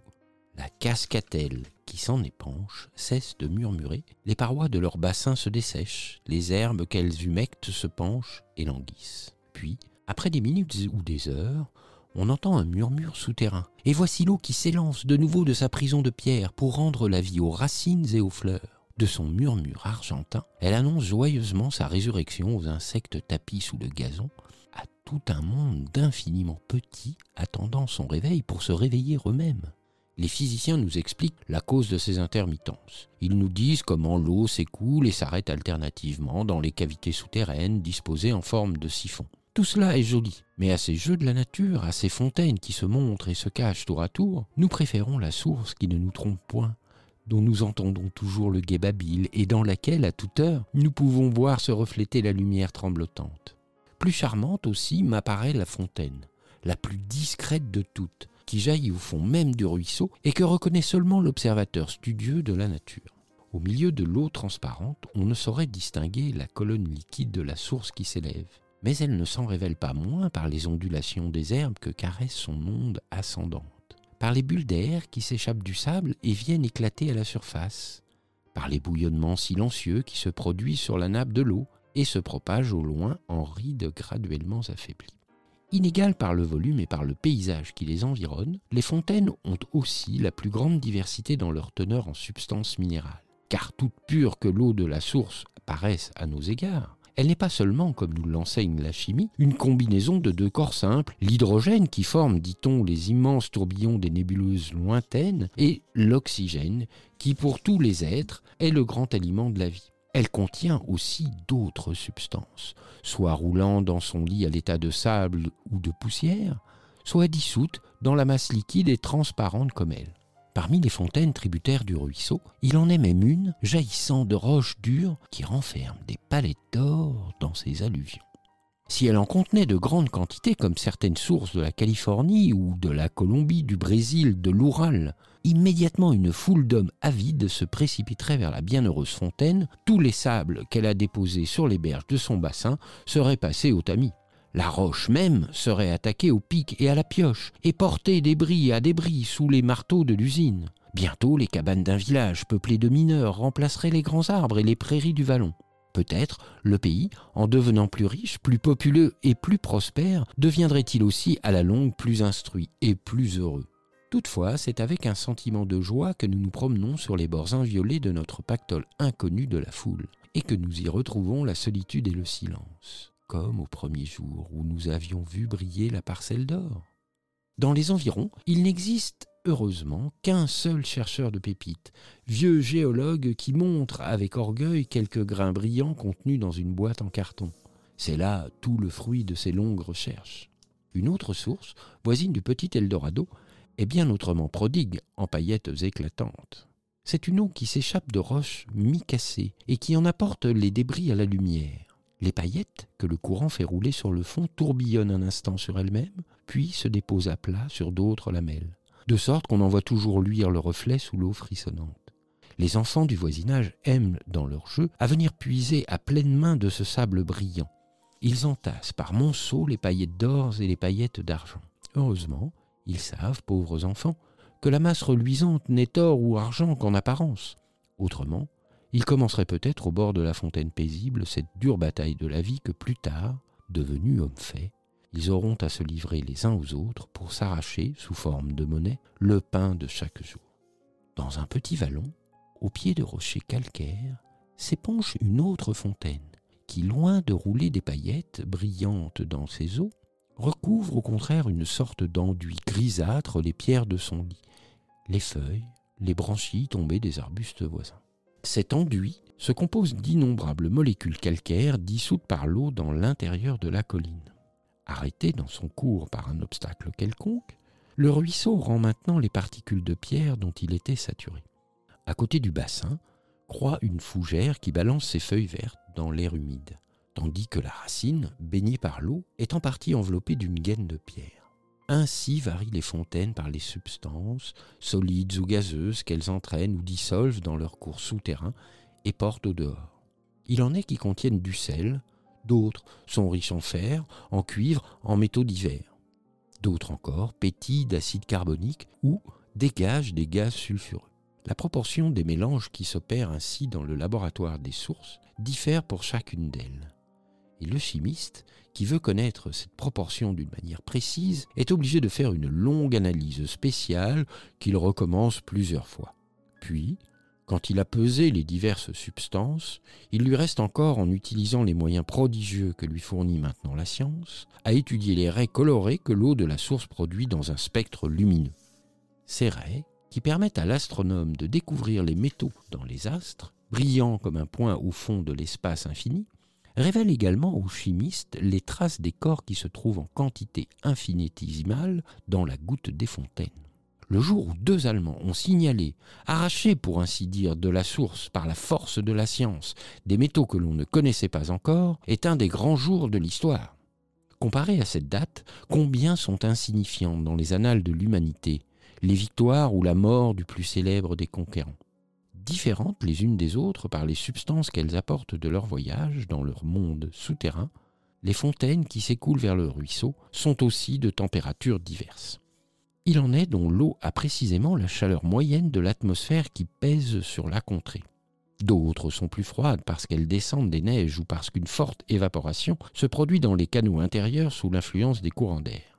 D'autres encore sont tièdes ou chaudes. On en trouve à tous les degrés entre celui de la glace fondante et celui de la vapeur en explosion. Par sa température, la source nous donne ainsi comme un résumé de son histoire souterraine. Il nous suffit d'y tremper le doigt et nous apprenons en même temps quel a été son voyage dans les gouffres cachés. Au bord d'une eau froide, nous regardons les fronts neigeux et nous nous disons Ah, c'est de là-haut que descend la fontaine. Mais que l'eau soit tiède, c'est à n'en pas douter parce qu'elle a d'abord trouvé son chemin de faille en faille jusqu'à une grande profondeur et qu'elle s'est réchauffée dans ces conduits ténébreux avant de remonter à la surface. Enfin, là où la température d'une source approche de celle de la vapeur chaude, nous savons par cela même que le ruisseau a coulé à 2 ou 3 kilomètres au-dessous du sol, car c'est à de pareilles profondeurs seulement que la température des roches est aussi élevée que celle de l'eau bouillante. Nous restons assis à notre aise sur le gazon au bord de la fontaine. Mais l'expérience si péniblement acquise par les mineurs dans leur galerie profonde nous permet de suivre par la pensée l'itinéraire que le filet d'eau a suivi dans l'épaisseur des roches avant de jaillir au dehors. Plus encore que les eaux froides, celles qui sont tièdes ou thermales travaillent à dissoudre la pierre dans l'intérieur des roches, puis à la déposer sous une autre forme à leur issue. En mains endroits, les eaux chaudes qui courent vers le ruisseau s'épanchent d'abord dans un large bassin qu'elles ont elles-mêmes apporté et sculpté molécule à molécule. À côté se trouvent d'autres vasques délaissées, et ça et là, les fentes qui s'ouvrent dans le rocher sont bordées de charmantes concrétions, pareilles aux revêtements de marbre plaqués sur les façades de nos édifices. Mais que sont ces faibles dépôts siliceux ou calcaires en comparaison des constructions énormes élevées en divers pays du monde par des rivières thermales comme celle de Holly Springs aux États-Unis? Les voyageurs nous disent que ces eaux chaudes édifient de véritables châteaux, des citadelles, des remparts de plusieurs kilomètres de longueur blancs comme l'albâtre, les piliers et les contreforts, incessamment grossis par les cascades ruisselantes, gagnent peu à peu sur la plaine. L'eau, construisant sans relâche, se ferme constamment à elle-même son propre passage, et sans cesse, à la recherche d'un nouveau lit, laisse derrière elle des bassins, des ponts inachevés, des colonnades ébauchées. Des montagnes entières, que le géologue explore avec admiration, ont été bâties par les torrents d'eau chaude jaillissant des profondeurs mais ces merveilles sont éloignées et peu nombreux sont parmi nous ceux qui peuvent contempler ces rivières chaudes à l'œuvre dans la construction de leurs édifices marmoréens. Plus modestes, les fontaines de notre petit bassin ne changent point le relief du sol et l'aspect des paysages en quelques années. Mais si elles mettent des siècles et des siècles à leur travail, elles n'en finissent pas moins par renouveler tout l'espace qu'elles arrosent. Elles changent peu à peu la pierre et se donnent ainsi un lit tout différent de celui que leur avait préparé la nature.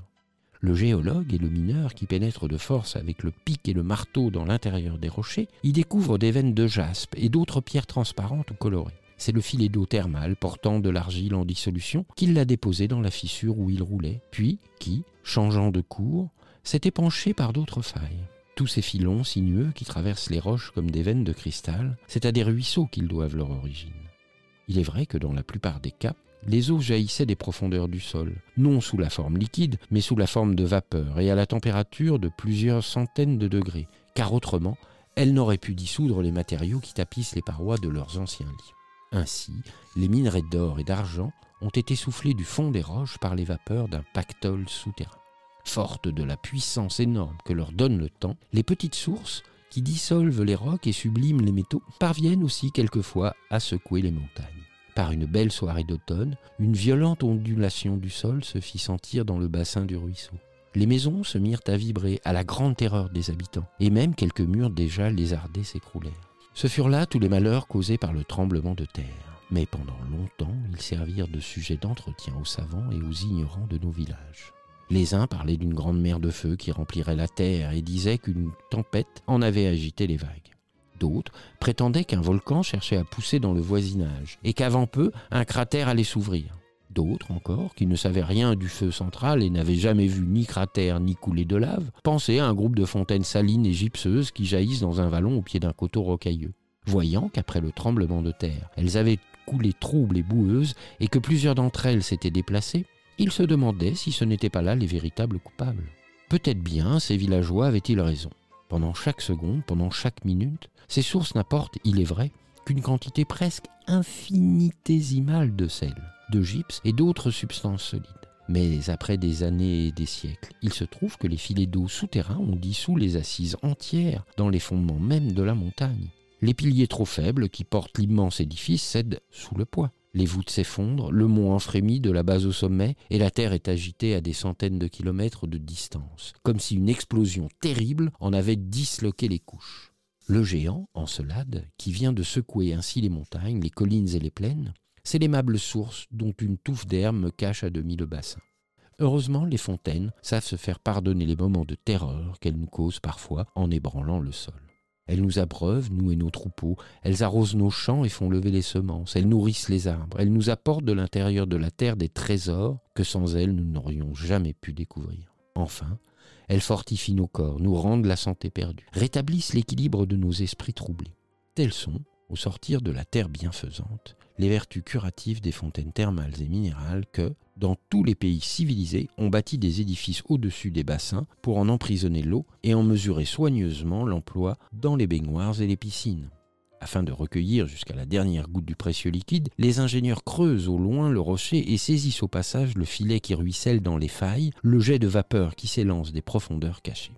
Avides de santé, les malades utilisent tout ce que la source apporte avec elle et tout ce qu'elle baigne de son eau. Ils respirent le gaz qui s'en échappe, ils se plongent dans des bouts noirs qu'elle forme avec le sable ou l'argile. Ils vont jusqu'à se recouvrir comme des tritons du limon vert qui s'étend en tapis sur les eaux. Toutefois, ils ne poussent pas la religion jusqu'à presser sur leur corps les animaux qui naissent et se développent dans la douce tiédeur de l'eau thermale. Il est de charmantes couleuvres qui vivent en grand nombre dans certaines sources. Quand la baigneuse aperçoit tout à coup le reptile déroulant à côté d'elle ses gracieux anneaux, elle ne croit point à l'apparition merveilleuse du serpent d'Esculape, mais pleine de terreur, elle s'élance en sursaut et pousse de grands cris. Autrefois, c'était aux sorciers et aux devins habiles de montrer aux malades la source où ils trouveraient la guérison ou l'allègement de leurs maux. Aujourd'hui, les médecins et les chimistes, remplaçant les magiciens du Moyen Âge, nous indiquent avec plus d'autorité l'eau bienfaisante qui nous rendra les forces et nous donnera une seconde jeunesse. Quand la science sera faite, et que l'homme sachant parfaitement quel doit être son genre de vie, saura en outre quelles eaux, quelles atmosphères conviennent à la guérison de ces maux, alors nous pourrons jouir de la plénitude de nos jours et prolonger notre existence jusqu'au terme naturel, pourvu que notre état social ne soit pas toujours de nous entrahir et de nous entretuer. En Arabie, les fanatiques souverains des Wahhabites faisaient boucher soigneusement toutes les fontaines thermales et minérales, de peur que leurs sujets, assurés de la vertu de ces eaux jaillissantes, oubliassent de mettre leur confiance en la seule puissance d'Allah. Dans l'avenir, au contraire, nous saurons utiliser chaque goutte qui s'échappe du sol, chaque molécule qu'elle amène à la surface de la Terre, et nous lui assignerons son rôle pour le bien-être de l'humanité.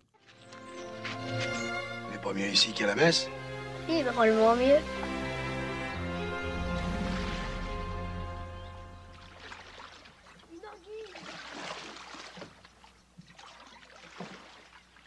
Alors, c'est pas beau la cambrousse, du paradis? Nous voici presque arrivés au terme de cette troisième émission de notre sixième saison de Manénette Carbure au CO2 et c'est donc l'heure de notre agenda mensuel en forme de sapin de Noël avec tout plein de paquets cadeaux dedans. Alors, chers petits holobiontes, c'est l'heure d'ouvrir grand vos esgourdes pour faire le plein de suggestions vous permettant d'être toujours plus terranescent. Ouais, et si je me rappelle bien, lorsque nous avions préparé cette chronique, mais tu ne manqueras pas de me corriger si je me trompe, hein, Juliette, nous nous sommes dit que l'occasion était trop belle d'être totalement subjectif et de vous faire découvrir quelques pépites graphiques, récentes ou pas d'ailleurs, pépites à offrir ensuite avec bonheur lors de vos déambulations dans les forêts de sapins que vous allez croiser d'ici à la fin de cette année. Oui, et aussi éveiller de conserve tous vos petites cellules imaginales qui sommeillent en vous. Alors, par quoi commençons-nous? Eh bien, rien de moins que par un chef-d'œuvre, Le Voyage de Shuna, un somptueux album de Miyazaki. Doit-on encore le présenter, réalisateur de films d'animation à couper le souffle?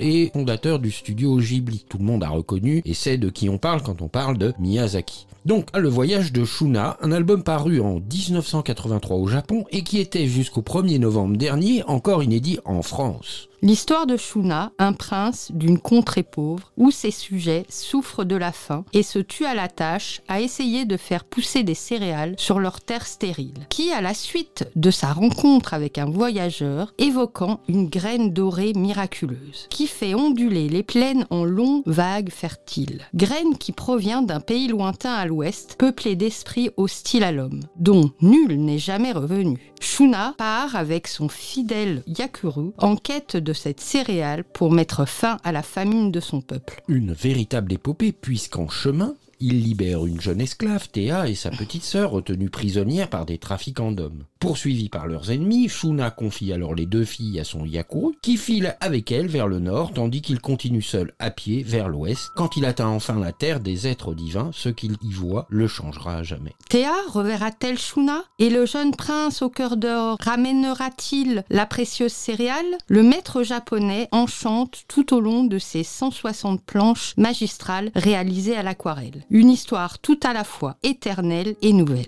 Un ouvrage paru aux éditions Sarbacane en novembre dernier. Un ouvrage pour les plus grands comme pour les plus petits à déguster sans autre forme de modération. Et on rappelle aussi la sortie récente de son film d'animation Le garçon et le héron, que là aussi nous vous recommandons chaudement d'aller voir si ce n'est déjà fait. Ok pour cette première pépite. Et quoi d'autre alors? Alors, on va rester dans l'épopée, mais résolument cette fois-ci ancrée dans la fantaisie loufoque et débridée avec une publication jeunesse parue aux éditions Kinaï en juin dernier, intitulée Grog the Frog, le livre du taureau. Un récit où une grenouille magicien au tempérament ronchon est entraînée contre son gré dans un duel contre un rival cosmique. Chaque été, Grog the Frog oublie de célébrer le rituel magique le plus important de l'année, la pluie d'étoiles filantes des Perséides. Mais cette année, ce sera différent. Ce magicien au tempérament grincheux fera le voyage jusqu'aux montagnes mystiques interdites et complétera le rituel magique. À moins bien sûr qu'on ne le confonde avec un autre et qu'on l'entraîne dans un duel à mort contre un rival cosmique. Grog pourra-t-il mettre fin au chaos et réussir sa quête? Mais attendez, peut-être que Grog préfère le chaos? Il est supposé d'ailleurs être le seigneur du chaos, non? Quoi qu'il en soit, ça va être épique. Des drames, de l'amour, de la magie, un livreur qui peut voler, un serpent bizarre, une centaure chauve qui loue des voitures. C'est ce qui attend Grog dans cette aventure hilarante. Gloire à Grog. Dans un écrin splendide au format franco-belge, Kinaï montre sa volonté de varier les formats et de proposer des bouquins luxueux pour les jeunes lecteurs. Outre les paillettes en couverture et un design général très réussi, nous avons droit à un généreux cahier bonus de 12 pages avec fiches, personnages, galeries, hommages et concept art, avant un prochain tome déjà promis par les auteurs. Donc, Grog the Frog de Alba BG, co-scénariste, et David Orleana, illustratrice et co-scénariste, publié chez Kinaï, collection Graphic Kits, tout public en mode héroïque, fantasy, magie, louvdingue. Et quoi d'autre encore dans notre escarcelle en forme de hôte tout aussi magique? Eh bien, une aventure palpitante à hauteur d'insectes, superbement racontée et mise en scène par Jacopo Staras, illustrateur et auteur de bande dessinée italien, dont la première BD intitulée Être montagne est paru en septembre 2022, là aussi aux éditions Sarbacane. D'abord, en ouvrant Être montagne, on est submergé par une avalanche de couleurs. Des petites cases, d'autres plus grandes, fourmillant de mille détails. Plein les yeux. Voilà pour la première impression. Puis, vous commencerez à lire l'album. Et là, vous ne le lâcherez plus. L'histoire de Miko et de sa petite sœur Paille vous happe. Vous comprendrez, au bout de quelques pages, ce que signifie ce titre mystérieux qui vous avait attiré au premier abord. Sur les vestiges de ce qui semble être la Terre, Miko et Paille avancent avec une créature animale inconnue mais bienveillante. Ils vont rejoindre leur village mais doivent être prudents car les dangers rôdent. En termes de danger, vous croiserez par exemple le serpent effrayant de la quatrième de couverture ou les mantes tout aussi grandes et méchantes. C'est avec ces rencontres que nous comprenons. Soit les hommes sont très très petits, soit les créatures sont immenses. Quoi qu'il en soit, la Terre telle que nous la connaissons n'est plus. Ces petits hommes vivent dans les sous-bois, combattent les animaux terrifiants et vivent dans la peur du retour d'une maladie qui a tout décimé quelques années auparavant, la maladie du bacille. Toute ressemblance avec notre époque n'est pas interdite. Certains villages entiers ont disparu. La légende dit que c'est le prieur Armillaire, qui prend bien soin de faire perdurer cette légende, qui a distribué l'antidote. Celui-ci a été offert par... Ah mais ne dévoilons pas trop tout de même. Ce que tout le monde craignait arrive.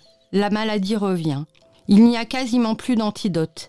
Il faut partir en une quête désespérée et forcément dangereuse. Miko, tout jeune qu'il est, s'engage, désobéit aux adultes et suivi par sa petite sœur déjà malade, se lance à la recherche du mythe. C'est cette magnifique et terrifiante aventure que nous conte l'italien Jacopo Staras dans Être montagne. Roman graphique d'une très très grande qualité. Presque 200 pages de suspense et de rebondissements, de rencontres et de trahisons. Être montagne, en plus d'être surprenant, se dévoile ainsi sombre dans son propos, nous donnant aussi une histoire vraiment aboutie. Et comme le dit Jacopo Staras, au fond, quelle est la véritable maladie? Eh bien, je pense que c'est quand on ne se nourrit plus que de certitude. Parce que c'est le doute qui nous pousse, nous, être fourmis, à être meilleurs. Non Ok, ok. Y a-t-il encore quelques trésors au fond de notre hôte Mais oui, bien sûr, avec un livre jeunesse pour les 9-12 ans, mais que l'on peut partager goulûment avec les plus grands. Un livre extrêmement bien documenté, foisonnant d'informations en tout genre entre légendes, art et sciences, et magnifiquement illustré par Delphine Jacot, pour voyager dans le monde et à travers les siècles, rêver, réfléchir à notre rapport à l'autre et faire évoluer notre regard sur le sauvage. Fort justement nommé Sauvage, cet ouvrage grand format, d'Alexandre Galland est paru aux éditions du Seuil en avril 2022. Le mot sauvage, du latin silvaticus, qui veut dire qui est relatif à la forêt, sert depuis des siècles à désigner quantité de lieux en marge de la civilisation, soi-disant peuplés par des êtres parfois eux-mêmes qualifiés de sauvages, ces êtres légendaires ou bien réels. L'Occident a longtemps eu besoin de ces figures comme repoussoirs pour se construire et se définir en opposition à ceux qui seraient chaotiques, dangereux, imprévisibles, incontournables. Pourtant, le sauvage n'existe pas en soi. Il est toujours lié à un regard. À notre époque, l'usage de ce mot reste problématique et son sens tantôt négatif, tantôt positif. Il sert encore, comme dans les pires moments de l'histoire de la colonisation et du racisme, à désigner des personnes, à les repousser derrière des frontières, à les déshumaniser. Ces dernières décennies, dans le contexte des crises écologiques, le sauvage correspond à ce qui résiste à l'empreinte grandissante de l'humanité, ce qui devient rare, ce qu'il faut protéger à tout prix. Sauvage, nous avons donc dit Sauvage, publié aux éditions du Seuil, écrit par Alexandre Galland et splendidement illustré par Delphine Jacques et je crois bien que cette fois-ci, nous avons vidé tout notre sac à merveille, n'est-ce pas? Eh bien, que dirais-tu si je te disais que quand il y en a plus, ben, il y en a encore? Je dirais que c'est une hotte vraiment magique. Or donc, nous avions démarré cette chronique avec l'évocation du dernier film de Miyazaki intitulé Le garçon et le héron. Alors, je te propose de la clôturer en héron avec la parution du livre de Sarah Horn Jewett intitulé Le héron blanc, ouvrage publié dans la nouvelle collection littéraire intitulée La bibliothèque illustrée de la maison d'édition Relief. Ces publications sont toutes enrichies de splendides illustrations réalisées par des artistes familiers de l'univers de la revue Relief. Ici, en l'occurrence,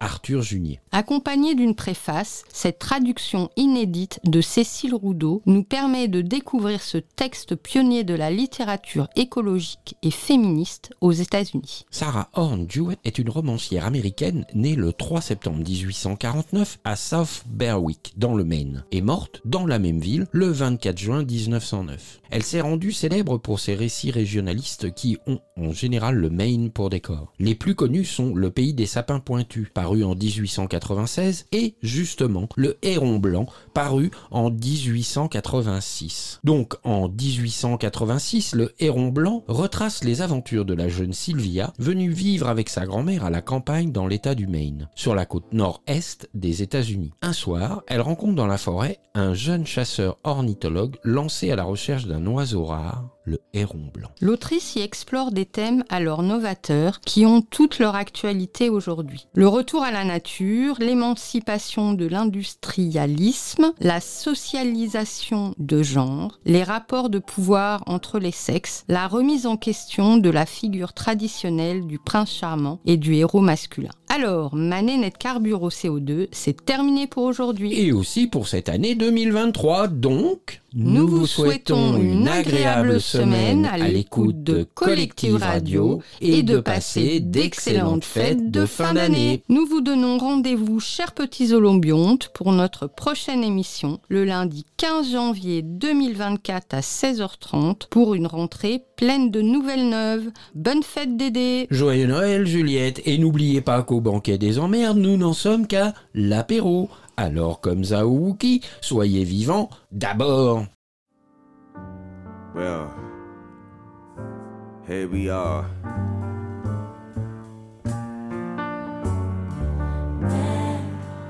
We bringing it straight to the present. And can you believe this was all an idea? And now we've made it. Our life, our love, our music. I hope you enjoy the journey that you're on. And I hope you enjoy the journey back home. Be creative, be life, and be great. And be present. Cause that's what we're doing. Just make sure you bring it home bring it back to the future. Love, light, and all of above.